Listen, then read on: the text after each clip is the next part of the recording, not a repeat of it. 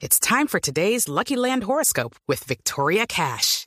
Life's gotten mundane, so shake up the daily routine and be adventurous with a trip to Lucky Land. You know what they say. Your chance to win starts with a spin. So go to LuckyLandSlots.com to play over 100 social casino-style games for free for your chance to redeem some serious prizes. Get lucky today at LuckyLandSlots.com. Available to players in the U.S., excluding Washington and Michigan. No purchase necessary. VGW Group. Void where prohibited by law. 18 plus. Terms and conditions apply. Gracias, Mariana. Y continuamos con la información. Desde el Centro Democrático aseguran que los problemas que han presentado eh, se han presentado para adelantar el indulto a los guerrilleros que están recluidos por delitos de rebelión y que fueron denunciados por los líderes de las FARC a través de las redes sociales desde La Habana demuestran un desconocimiento total del régimen democrático en el país. María Camila Correa.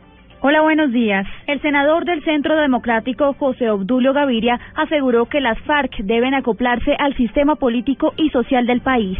Las FARC tienen que irse acomodando a los procedimientos del régimen de derecho y la desesperación de las FARC es la expresión de su falta de conocimiento de lo que es un régimen democrático de derecho. vamos a tener que ir acostumbrando los colombianos con la presencia de las FARC en la política. Va a ser un país inviable, invivible. El congresista advirtió que hay que respetar los procedimientos del sistema ejecutivo y judicial, quienes deben determinar quiénes son beneficiarios de una amnistía o un indulto. María Camila Correa, Blue Radio.